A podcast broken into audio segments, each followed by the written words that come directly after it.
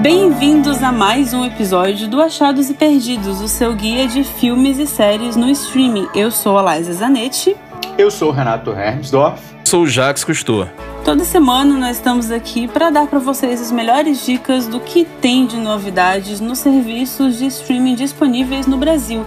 E Neste mês de outubro, como é o mês do Halloween, nós temos algumas programações que falam de filmes de terror e nessa semana vamos falar sobre Welcome to the Blumhouse, quatro filmes que estrearam no Amazon Prime Video da produtora Blumhouse, que é muito conhecida por filmes de terror, e também The 40 Year Old Virgin, novo filme da Netflix.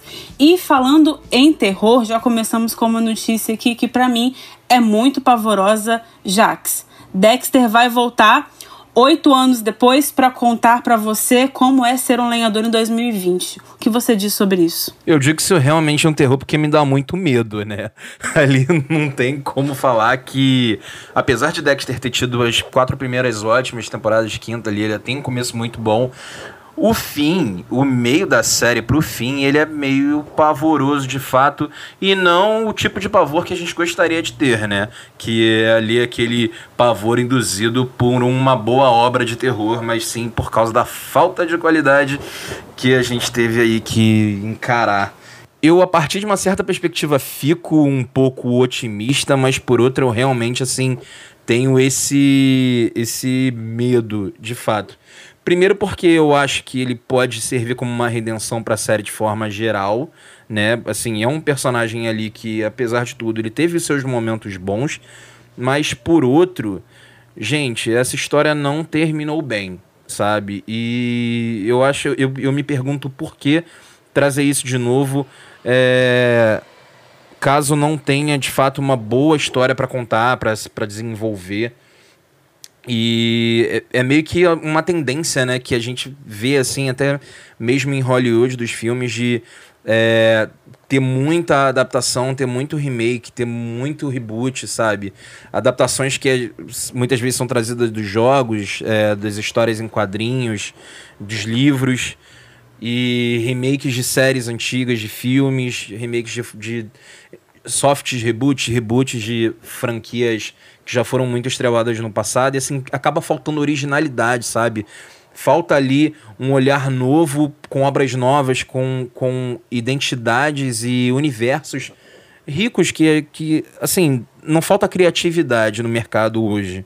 Não tem por que simplesmente ficar sempre investindo e trazer coisas que já foram é, comprovadamente falhas ou bem-sucedidas. Sei lá, eu, eu eu realmente fico com um pouco de medo, apesar de tudo. Pois é, assim, quando eu ainda recomendava Dexter para os meus amigos, eu sempre dizia para as pessoas pararem na quinta temporada, que é onde até onde eu ainda gosto da série. Eu acho que a quinta temporada ela ainda é falha, mas ela tem algumas coisas que me agradam. Dali pra depois só foi ladeira abaixo. É, entrou a personagem da Ivone Strahovski, que eu nunca fiquei com tanto ódio dessa mulher como eu fiquei com ódio da Ellen Dexter. E olha que ela faz da Handmaid's Tale. Mas mesmo que esse revival for para consertar aquele final horroroso, eu acho que não precisa. Eu acho que tem muita história acontecendo, muita coisa nova para ser contada.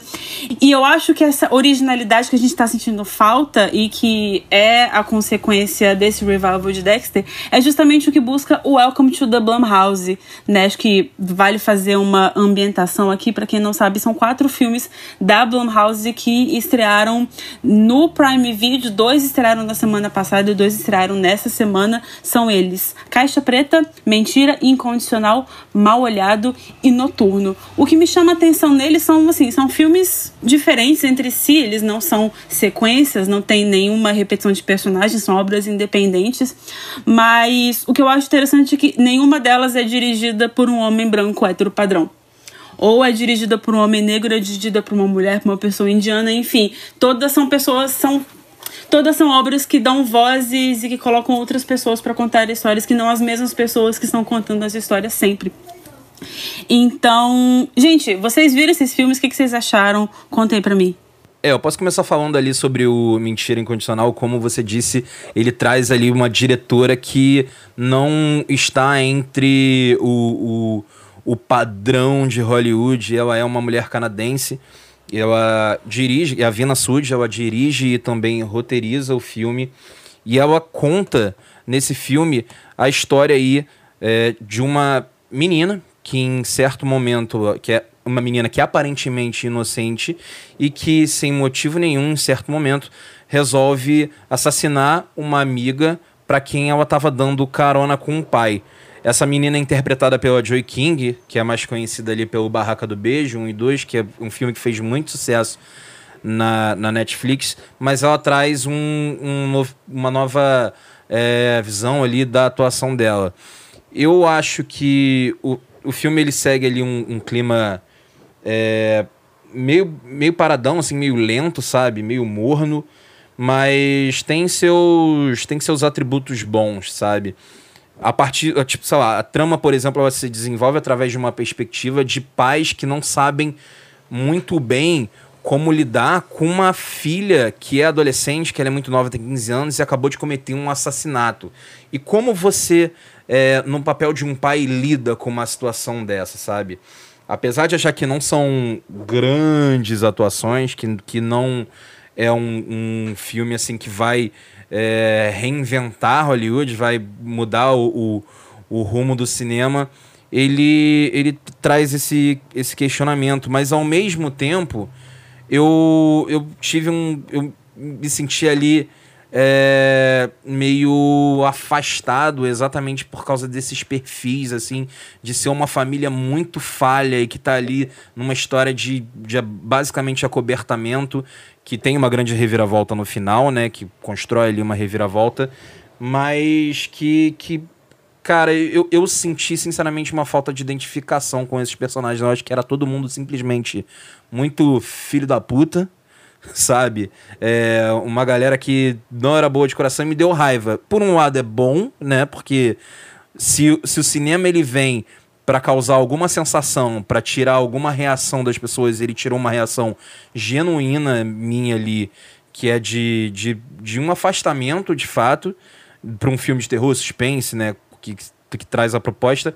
Por outro, é ruim porque eu me senti um pouco fora ali da história. Talvez por, por ser um filme canadense, se passar no Canadá, é, ser muito frio, uma realidade o, neva durante o filme todo, então ali a gente existe esse fator físico ali, né, sensorial que não é algo que a gente viveu, mas mas eu acho que é um filme que tem muita coisa aí para ser falado para frente por causa dessa parceria, né? É, eu acho que o caso do, do The Lie, que foi traduzido aqui como mentira incondicional, né? É, o que eu acho, eu acho uma história bem interessante, assim, eu acho um roteiro inteligente. É, e o lugar de identificação aí, eu acho que é aquele do, do what if, do e se. E se, se a sua filha cometesse um assassinato, como você reagiria a essa informação, assim?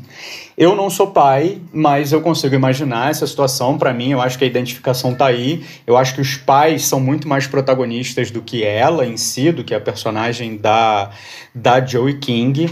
É, então eu acho que isso é, é, muito curioso você se colocar nesse lugar, assim. Eu acho que o filme, o filme faz isso, o roteiro faz isso de uma forma muito bem feita.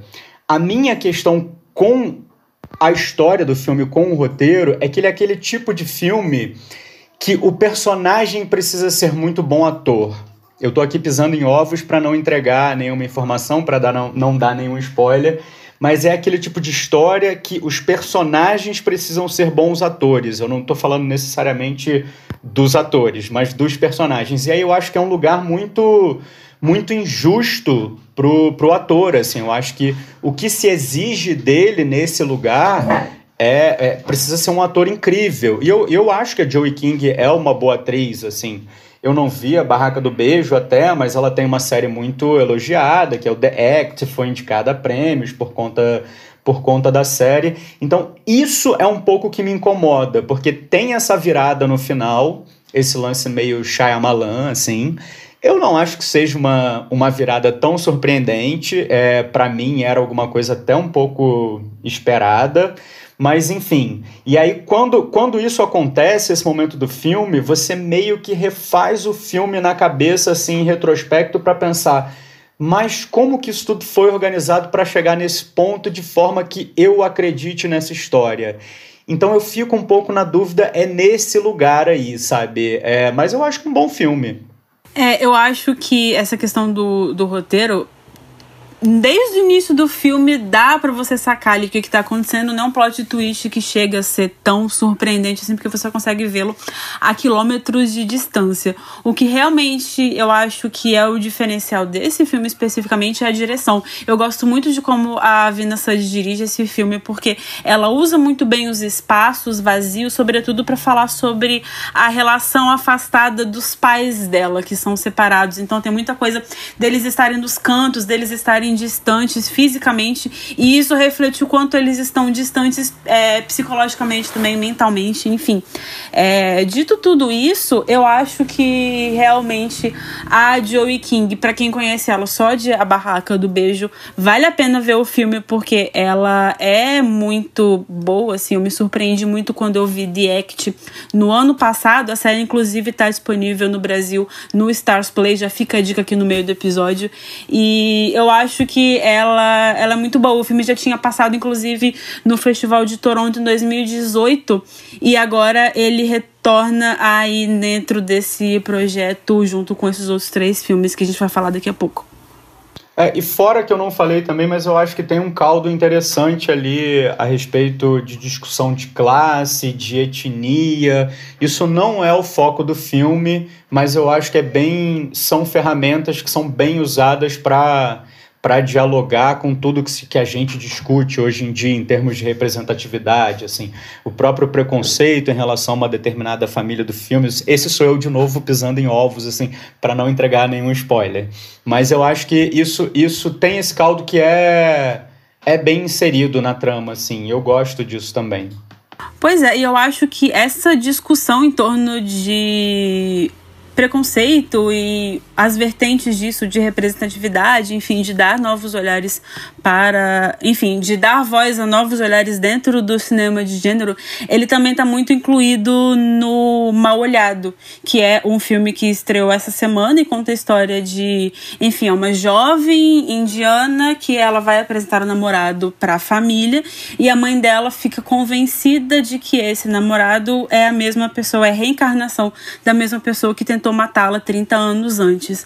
A história desemboca a partir daí e eu acho assim que de, dos quatro é o menos interessante para mim porque ele ele exige muito vai parecer que eu tô repetindo o que o Renato já falou, mas é, são histórias bem diferentes, mas ele, ele exige muito que as atrizes entreguem uma coisa que eu acho que elas não entregam. Não é nenhuma questão delas, mas eu acho que o roteiro não te convence tanto dessa história e ele precisava acreditar mais no que ele mesmo está dizendo para te convencer daquela história e para fazer você se sentir interessado e ir até o fim. Eu acho que o filme tem bons momentos e, novamente, ele é dirigido por Elan Dassani e Radiv Dassani. É, então, ele traz um elemento cultural que a gente não vê com tanta frequência, mas mesmo assim eu acho que de todos assim é o que eu gostei menos. Mas tem um outro filme que eu gostei muito, que também é o que estreou essa semana, que é o Noturno. Fala aí, Renato. É, o Noturno, diferente do, do The Lie, assim, é, ele tem mais a ver com terror, para quem tá nessa expectativa, já que a gente está falando de produções da Blumhouse até. É, e ele se passa numa espécie de conservatório de música, assim, um, um ambiente meio whiplash, que se exige muito ali da virtuose dos, dos estudantes, é, de todas as vertentes da música. Ele começa com uma história, essa é a primeira cena, tá, gente? Então ele começa com uma história de suicídio esse suicídio é, obviamente, que um mistério que vai permear toda a trama aí, que é centrada na figura da personagem da Sydney Sweeney, que é a Cassie de Euphoria. Eu amo essa menina, acho que ela tá excelente em Euphoria. O papel dela, tudo bem que aqui a gente não. O foco não é Euphoria, mas eu acho que ela é um dos grandes destaques, assim, eu gosto muito dessa série da HBO e ela tem muito pouco para trabalhar ali, é um personagem muito sutil, eu acho que ela faz muito bem isso. E aí ela tá agora no noturno, ela tem uma irmã gêmea. E ela vai para esse conservatório, ela toca piano, a irmã também, e existe uma certa disputa velada ali entre ela e a irmã. A irmã é considerada uma musicista melhor do que ela. Então ela se dedicou a vida inteira para isso, mas ela é um pouco renegada nesse lugar, assim. Ela não aproveitou exatamente a adolescência, não curtiu muitas aspas aí como qualquer como qualquer adolescente aí de 17 anos. E então ela tem muito. É, essa é uma questão muito cara para ela, assim. Ela, ela quer de alguma forma se destacar com isso. E aí existe uma série de pormenores dentro da história, assim, que confrontam ela e a irmã, que para variar é gêmea, é isso, mas é uma outra atriz que interpreta, não é ela, não são. Como é que fala isso, gente? Univitelinos, sei lá? Mas acho que é isso. Enfim. E aí mostra toda essa trajetória dela meio.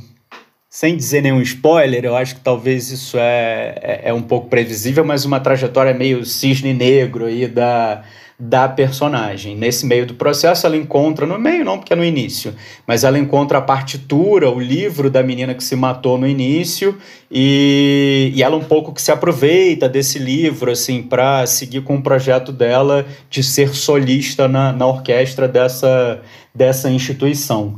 Então, assim, é tem alguns elementos de terror, talvez mais sobrenatural aí, mas também, de qualquer maneira, é, é, é uma história para se refletir, assim. Se ela é um gênio incompreendido, se ela é uma simplesmente uma invejosa, eu acho que isso é uma coisa que é, é, é uma discussão que o filme traz, assim, boa de se conversar. Total, e eu acho que essa discussão, ela só se mantém porque ela se ancora muito na atuação da Sidney Sweeney, uma atuação que não deixa o filme cair em momento nenhum, porque ao mesmo tempo que você sente uma certa, não diria repulsa, mas você se sente afastado dela, em nenhum momento você deixa de sentir empatia por ela, com um personagem que equilibra muito bem esses dois lados e a atuação dela tá muito é, é muito competente nesse sentido e o filme depende muito dela para ele se manter. Exato, eu acho que não é uma história incrível exatamente, mas é você ter uma boa atriz nesse papel segura, te segura ali para assistir, sabe? Um pouco diferente até do The Lie nesse sentido, assim, como se fosse o contrário. Mas ela segura muito bem uma história que não é uma história tão incrível assim, mas o resultado do filme é muito bom e muito por causa. É, é bom muito por causa dela. É, e só um parênteses, a menina que faz a irmã gêmea dela, Madison Wiseman, ela também faz Jumanji, os dois Jumanjis do The Rock, e ela também tá no Goosebumps 2, então ela... Assim, ela não é uma grande atriz, ela não, não criou um nome tão grande como a Sidney Sweeney, mas ela também vem numa trajetória de ascensão e eu acho que o filme não exige tanto dela quanto exige da Sidney Sweeney, mas eu acho que ela também tá bem competente no filme. Eu gosto da, da dinâmica das duas em tela. E fechando Welcome to the Blumhouse, eu vou voltar e falar do primeiro filme que eu vi, que foi o Caixa Preta, que estreou na semana passada.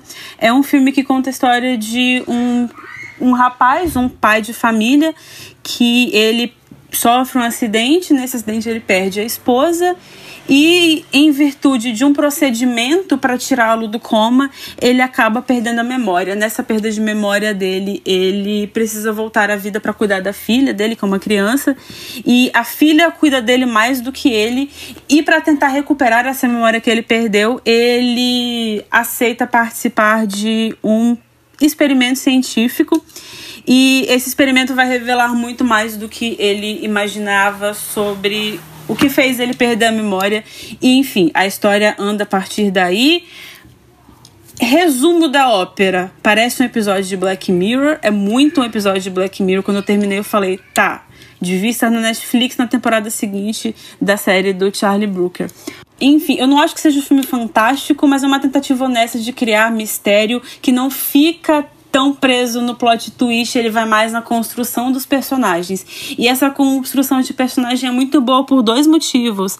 A atriz que faz a, entre aspas, cientista maluca é a Felicia Rashad, que é maravilhosa, e o ator que faz o personagem principal é o Mamadou Eti. Ele é um cara não muito conhecido, mas eu gosto muito dele porque ele faz uma série, ele fez uma série do Facebook chamada Sorry for Your Loss com a Elizabeth Moss, que é uma série muito boa, que ninguém conhece, mas que ele tá fantástico, assim. E desde então ele vem fazendo outras coisas e, e eu acho que o filme se mantém muito por causa disso. Ele tem uma discussão sobre família, sobre relacionamentos entre pais e filhos, que é uma coisa, aliás, que se passa por todos os filmes desse projeto. Todos eles, de um grau ou em outro, falam sobre até onde os laços familiares são capazes de ir e onde eles se tornam nocivos ou não. Então é, é um filme que fala muito sobre isso e eu acho que eu gostei de ter visto porque justamente porque ele me surpreendeu em como ele foi desenvolvendo essa história, apesar de que poderia muito bem ser um episódio de Black Mirror. E enfim, no geral, assim, só para fazer um encerramento sobre o Welcome to the Blumhouse, eu não acho que nenhum dos filmes seja fantástico, assim. Mas eu acho que todos têm seus méritos justamente por trazerem vozes diferentes, assim. Se a gente pensa no que é a Blumhouse, a Blumhouse sempre foi essa produtora que dá espaço para vozes diferentes, né? Se a gente parar para pensar no Atividade Paranormal, por exemplo, ele virou um sucesso porque eles souberam é, vender o filme antes do filme estrear. Se você pensar que o, foi a produtora que catapultou a carreira do Jordan Peele como um grande produtor e diretor de terror, é, você observa que eles têm esse padrão de dar espaço para pessoas que estão começando, assim. E a maioria dos cineastas que fazem esses filmes são pessoas que estão começando, e eu acho que é uma tentativa super honesta. É, realmente, eu acho que é louvável essa forma de trabalhar da Blumhouse, porque, cara, se você for ver, assim, a quantidade de filmes bons, de grandes filmes que são produzidos com dinheiro basicamente de pinga, é impressionante mesmo, sabe? Não só pelo espaço, mas por fomentar o próprio, o próprio, a própria indústria, entende? De forma geral. Assim, de trazer filme bom com pouca grana e mostrar que isso é possível, trazer histórias de terror, que infelizmente eu sou apaixonado por terror, é, mas não é mais ali um gênero que vem ganhando grandes produções, né? É, e, mas que tem ali seu espaço na Blumhouse e é, é engraçado como ele funciona bem com essa, essa ideia de você fazer terror, fazer suspense, fazer filmes que, que podem funcionar e, e, trazer ali sensações diferentes. Eu sempre falo sobre essa ideia de sensação porque o cinema ele é uma experiência sensorial é, e é muito bonito quando você vê isso sendo bem feito com pouca grana sabe? Coisa que é, a gente tinha que aprender de forma geral. E só lembrando que esse projeto, essa Welcome to the Blumhouse, é uma parceria da Blumhouse com o Prime Video da Amazon, que a ideia é estrear oito filmes no catálogo da, do, do, Prime Video, sendo esses primeiros quatro que a gente comentou já estrearam e mais quatro em outubro do ano que vem. Pois é, a gente fica aí na expectativa dos próximos quatro. Mas enquanto outubro do ano que vem não chega, a gente muda de plataforma rapidinho para falar sobre uma das estreias mais recentes da Netflix, que é o filme The 40 Year Old Version, que vem direto do Festival de Sundance. Pois é, mudando de plataforma e mudando de gênero também, porque temos aí uma comédia que é uma produção da Rada Blank, que dirige, protagoniza o filme da Netflix. É uma história um tanto autobiográfica, assim, que é a, a Rada ganhou já prêmio de atuação em 2008, se eu não me engano. E aí ela fala um pouco, traz um pouco dessa crise dos 40 anos na indústria, assim. Ela interpreta uma dramaturga que fez sucesso quando era mais jovem, ganhou um prêmio há 10 anos atrás, quando ela tinha menos de 30, e ela tá, ela dá aula numa escola pública, dá aula de atuação, e ela tá um pouco querendo é, retomar a carreira. E assim, ela tem um agente, que é um amigo de infância dela, ela tem contatos. E aí é, a construção toda se dá entre dois caminhos possíveis assim na vida dela que um é ela ceder a questões da indústria para poder ter um sucesso comercial, e a outra é investir em alguma vertente mais original, digamos, e ela se descobre em algum momento rapper. Ela acha, ela sabe, ela descobre que ela sabe rimar e ela começa a fazer rap, mas isso não é muito o, a praia dela, nunca foi durante a carreira dela. Então ela fica um pouco ali dividida entre, entre essas duas possibilidades de carreira.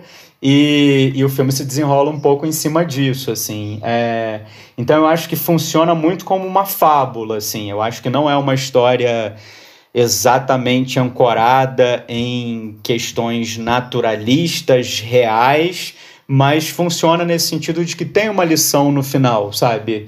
Eu acho que é um pouco faça a coisa certa, para citar o título de um filme do Spike Lee, é, porque eu acho que tem muito ali até do Spike Lee na, nesse trabalho da, da Rada. Ela, inclusive, trabalhou como produtora no Ela Quer Tudo, a série é, da Netflix. E, e eu acho que tem muito de Spike Lee, inclusive, nesse filme dela, assim. Tem uns depoimentos meio falsos documentários, assim, durante o filme, sabe? Então eu acho que ela, ela bebe muito dessa fonte do Spike Lee, é, tem uma referência a um termo que o Spike Lee criou lá, que é do Magical Negro, né? O, o, negro mágico, que é aquele que meio que como um passe de mágica chega para explicar a história, para solucionar problemas.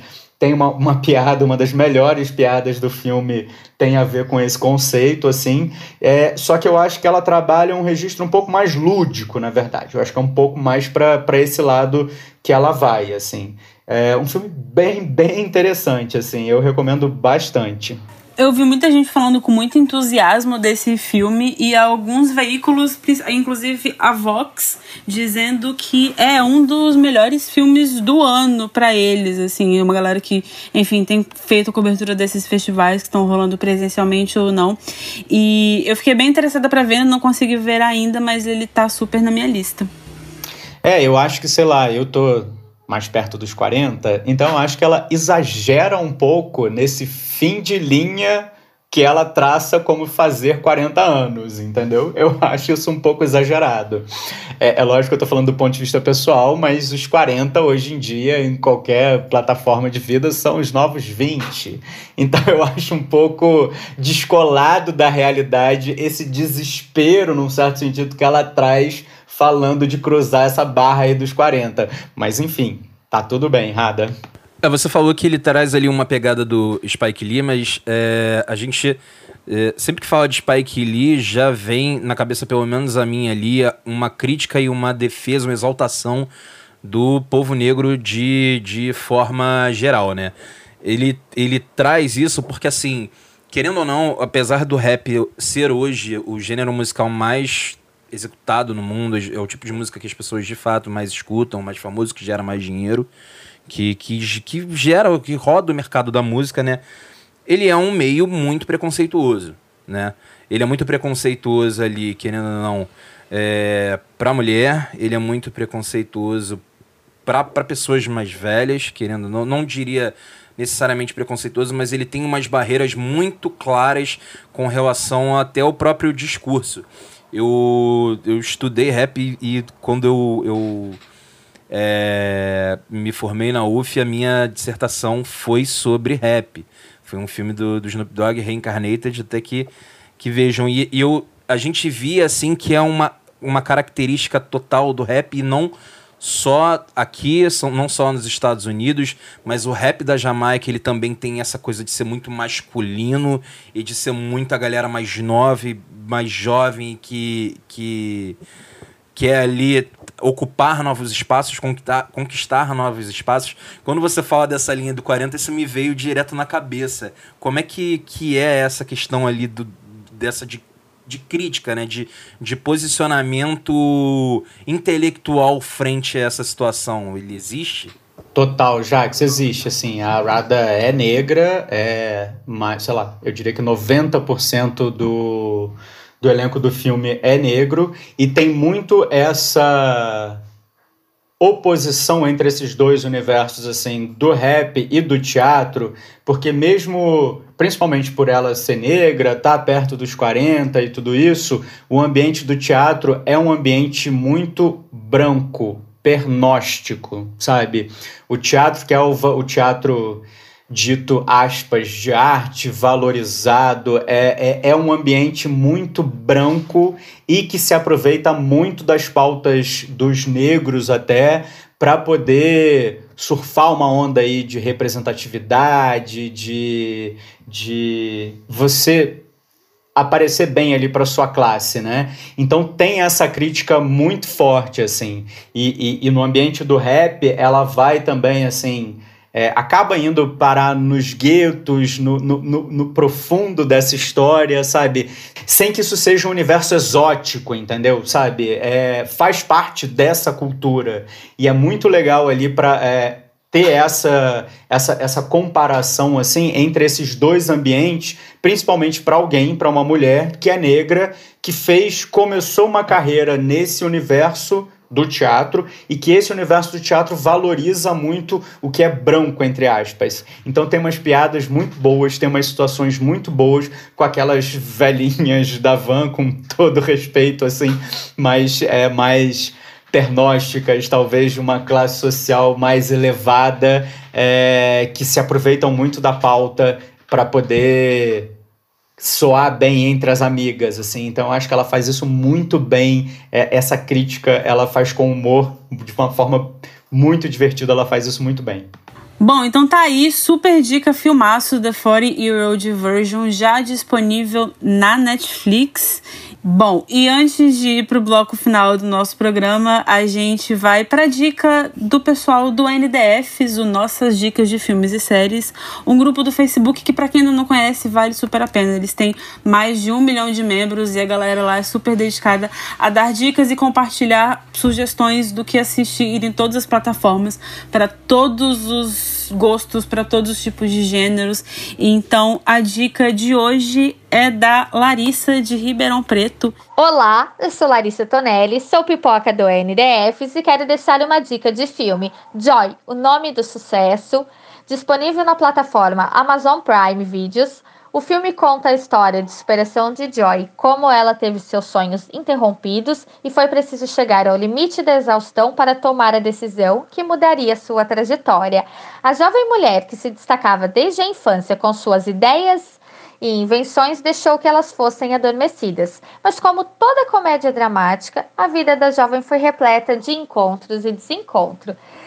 Entre a separação dos pais na infância, uma meia-irmã, uma avó materna extremamente amável, dois filhos, um ex-marido, uma mãe ausente, um pai relapso e, em meio a tudo isso, ela se encontra desempregada. Quando tudo parecia sem sentido, o sangue em suas mãos após um acidente doméstico despertou a jovem inventora. O percurso mais uma vez foi desafiador, mas ela não poderia mais voltar a ser manipulada, e foi o início da construção de um império. Como como devemos ser nossos maiores incentivadores. Espero que vocês tenham gostado da dica e até a próxima, pipoca. Ah, cara, adorei a dica da Larissa aí. A gente é, ama ver histórias de superação, né? Ama ver histórias assim, até de mesmo de empoderamento feminino. O cinema precisa mais disso e o mundo dos streamings também precisam, tá? É, obrigado aí, Larissa, pela recomendação e todos vejam Joy. E um detalhe interessante para quem essa dica veio em boa hora, porque nessa última semana saíram novidades sobre o próximo filme de David Russell, que tá longe da cadeira da direção há cinco anos, que é um filme que vai ser protagonizado por Margot Robbie, Christian Bale, John David Washington foi o, o, uma parte do elenco que foi anunciada essa semana. Então, eu tô bastante curiosa para esse filme. A gente, a gente ainda não sabe muitos detalhes dele, mas enquanto o novo filme de David Russell não chega, nós ficamos com os nossos perdidos, que essa semana são especiais da Blumhouse. E, Renato, Diz aí, o que, que você trouxe hoje pra gente? Saudades do cinema, né? Eu vou falar do Homem Invisível, que foi um dos últimos filmes aí a estrear no circuito comercial das salas antes da pandemia começar. Uma espécie de releitura aí da história que todo mundo conhece do Homem Invisível, só que eu diria que é uma releitura mais feminista, talvez. Assim, eu gosto muito do comportamento, da virada do personagem da Elizabeth Moss ali. É, é, é essa versão eu acho sensacional para atualizar, principalmente aquela última versão que a gente tinha do filme com Kevin Bacon, Elizabeth Shue. Enfim, se não assistiu a essa última versão do Homem Invisível, procure, tá no NetNow. É, O Homem Invisível é um filme excelente, é um daqueles exemplos, eu acho que nos últimos tempos, o principal exemplo de como o que já foi citado aqui antes, a Blumhouse sabe fazer filme bom gastando pouco dinheiro. É um filme que, é, infelizmente, ele foi lançado ali muito perto da pandemia, né? Então ele não teve muito, até tempo de exibição nos cinemas, mas isso foi sublimado porque ele, ele ganhou pouco, né? Ele, ele teve uma arrecadação até modesta para filmes de Hollywood, que foi ali cerca de 140 milhões de dólares, mas ele custou muito barato. Ele foi feito com 7 milhões ou 6 milhões, coisa assim. Então é um filmaço com uma atuação é, excelente, apesar de já estar em um lugar comum ali, um, um, um lugar que é confortável para ela é, de atuação, é uma atuação excelente da Elizabeth Moss. É um filme que ele traz uma, uma estrutura que não é tão convencional. Ele funciona ali com quatro arcos ao invés de três, né? Em quatro momentos e, consegue fazer isso muito bem, utilizando efeito prático, é, todos os efeitinhos, todos os, os artifícios de roteiro, como é, tem um, uma arma de Chekhov que eu lembro muito bem, que é um extintor de, um, de incêndio que ele já tá lá desde o início do filme, ele é utilizado no final, sabe? É um filmaço não só para ver e se divertir e se sentir representado caso você seja mulher, mas até para você estudar mesmo, aprender um pouco mais sobre cinema, e cinema é bem feito. Pois é, e é um filme que estava tendo uma trajetória bem interessante em termos de arrecadação, que infelizmente foi é, né, decepada cedo demais por causa da pandemia, mas ele está disponível nas plataformas de aluguel, no NetNow e super recomendado aqui por todos nós.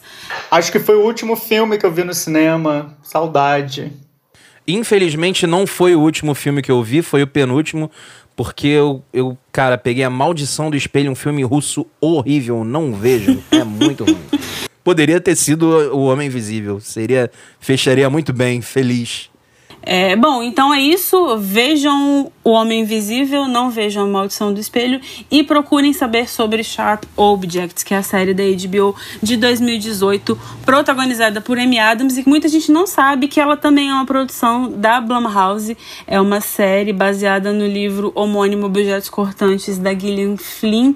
E ele também traz um tema familiar sobre a relação entre pais e filhos, que é o que também permeia o tema do do, projeto Welcome to the Blumhouse. E a história de uma jovem jornalista, Camille Pricker, que volta para sua cidade natal com a mãe e a irmã mais nova para dividir a casa novamente com a mãe e a irmã mais nova, a fim de acompanhar um, as investigações de um misterioso assassinato que aconteceu na cidade. Junto a isso, os fantasmas dela também voltam à tona e, enfim, é uma série que me prende do início ao fim. Para quem gosta de garota exemplar, ele vai ali numa vibe parecida, até porque é uma história original da mesma autora.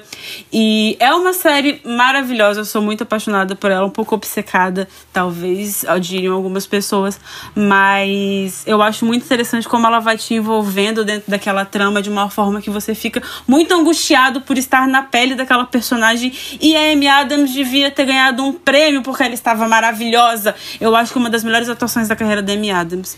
Certamente, uma das melhores atuações, quer dizer, é difícil dizer porque a carreira dela tem ótimas atuações, ela já virou o novo Leonardo DiCaprio no Oscar, né, por nunca ganhar, ser sempre indicado e nunca ganhar, mas enfim, eu não sabia que era da Blumhouse até, e eu tenho uma relação com esse projeto, que é do Jean-Marc Vallée, que é um dos meus diretores preferidos também, assim, mas que quando eu estava lendo o livro da Gillian Flynn, sempre que eu tô lendo assim alguma história, eu imagino os atores interpretando essa história. Em geral é assim que funciona. E aí eu escalei tanto o papel da Patricia Clarkson como a mãe, quanto o papel do Chris Messina, que é o policial que investiga lá a história ao lado dela, assim. Eu li o livro inteiro pensando nesses dois, e aí os dois depois foram escalados quando o projeto do filme foi anunciado, e eu fiquei muito feliz. Não, e a Patrícia Clarkson, ela ela ganhou um M por causa dessa personagem. E assim, você não tem como ler o livro e não vê-la fazendo a, aqueles gestos, vendo ela naquelas cenas, porque é muito muito, muito, muito, muito a cara dela. E acho que é uma personagem que você odeia, mas ela é tipo a Dolores Umbridge, sabe? Você odeia ela, mas ela é muito cínica com aquela cara de boazinha que parece que tá sempre querendo fazer o bem para todo mundo. E enfim, é uma história muito, muito interessante para quem ainda não conhece. Vale a pena mergulhar nessa história aí. São oito episódios, todos disponíveis na HBO Go, no NetNow e enfim, todos os lugares que você pode acessar as séries da HBO. E agora, por último, mas não menos importante, temos a dica do Jax. Diz aí, Jax, o que, que você traz pra gente? É, já que a gente já falou aí um programa inteiro sobre Blumhouse, já falamos sobre Spike Lee, já foi citado o John David Washington, eu não conseguiria trazer outro filme que não tivesse todos esses ganchos, que não seja o maravilhoso Infiltrado na Clã. Infiltrado na Clã eu já começo falando que é um filme injustiçado pelo Oscar, tá? Ele foi indicado em 2019, se não me engano, 2019, 2018, creio que foi o Oscar de 2019, e perdeu para Green Book. Eu não consegui aceitar isso até hoje. Mas enfim, voltando aqui. É, ele é dirigido pelo Spike Lee e é baseado na, na mesma obra, né? O, o, uma obra homônima do Ron, Sto é, Ron Stallworth e o filme tem a, a trama ambientada num Colorado hiperracista de 1972 e conta a história de um detetive preto que se infiltra na Ku Klux Klan para expor é, os crimes de, desse grupo que é assim tem que acabar, né? Coisas, iniciativas como a Ku Klux Klan e, e, e qualquer instituição neonazista ou que for, a gente tem que acabar com isso e tem que bater muito nessa tecla, tem que fazer filme, tem que fazer protesto, tem que fazer tudo o que puder para levar essa mensagem aí. Mas aí tá, é, é muito bom, cara, o Infiltrado na Clã. Ele, ele ganhou o Oscar, voltando ao Oscar, ele ganhou o Oscar de melhor roteiro adaptado e ele é interpretado pelo John David Washington, no papel principal, que é esse detetive que consegue se infiltrar fazendo coisas básicas, sabe? Um telefone e carta para você ver como era diferente aquela, aquele lugar comum daquele momento. É, pelo Adam Driver, que vem aí também numa crescente com, com diversos filmes e, e, e até o papel dele em Star Wars, que catapultou ainda mais é, o nome ele como um ator famoso. E a Lara Harrier também, que tá lindíssima no filme. É, ela apareceu ali no Homem-Aranha, no, nesse novo. É, nessa nova configuração do Homem-Aranha. E, e, já caiu direto ali pro, pro, pra um filmaço que é Infiltrado na Clã. Eu acho que é, é um. A gente vê mais uma vez ali como a Blumhouse consegue trazer coisas novas. São três atores em papéis excelentes que estão em uma crescente, ambos os, os atores estão vivendo uma crescente. O Spike Lee cada vez mais ácido e eu acho que essa é de fato uma das melhores histórias já escritas e dirigidas pelo Spike Lee. É incrível, é um filme que ele consegue ser crítico, ele consegue ser ácido, mas ao mesmo tempo ele consegue ser engraçado, ele consegue ter um embasamento histórico muito relevante, assim, e, e consegue passar todo aquele clima, aquele ambiente, é, tudo que estava acontecendo na sociedade norte-americana naquele momento de forma extremamente eficiente é, e, e bem, assim, construída, sabe? Então fica aí a minha recomendação de Infiltrado na Clã para quem ainda não viu, né? Porque é um filme que ele tá na boca de todo mundo. Pois é. Você falou da vitória do Green Book no Oscar e sobre um mar de traumas aqui na minha cabeça que eu acho melhor eu guardar aqui, porque senão isso vira um monólogo. Mas é isso, né, gente? Infiltrado na Clã, realmente, quem ainda não viu, veja, conheça, porque realmente é um filmaço. E eu também queria falar aqui que ele está disponível na Telecine, tá? Então podem acessar aí pela internet a plataforma de streaming da Telecine que tá lá. Isso aí, e com Infiltrado na Clã disponível no Telecine e tantas dicas aqui para você mergulhar no universo da Blumhouse e descobrir tantas histórias de para todos os subgêneros possíveis de terror. A gente fica por aqui com o episódio de hoje. Muito obrigada por você que ouviu até aqui. E se você gostou do episódio, compartilha nas suas redes, chama seus amigos para ouvirem. Deixa um review lá na Apple, porque vai ser divertido também pra gente ler, de repente ler no episódio seguinte. E a gente fica por aqui. Valeu, pessoal. Um beijo e até semana que vem. Obrigado, pessoal. Foi um prazer. Espero que tenham gostado também. Foi, gente, foi maravilhoso discutir o mundo dos streamings com vocês mais uma vez e até a próxima. O Achados e Perdidos é uma produção do Fast Forward. Ele é apresentado por Liza Zanetti, Renato Hernsdorf e Jacques Cousteau. A edição de áudio e a finalização são de Duda Suliano. A trilha sonora de Yugot foi gravada no Yugot Studio, no Rio de Janeiro. A produtora Fast Forward é uma parceria entre a Milk, o Música Copyright Tecnologia e o God Studio. Até a próxima!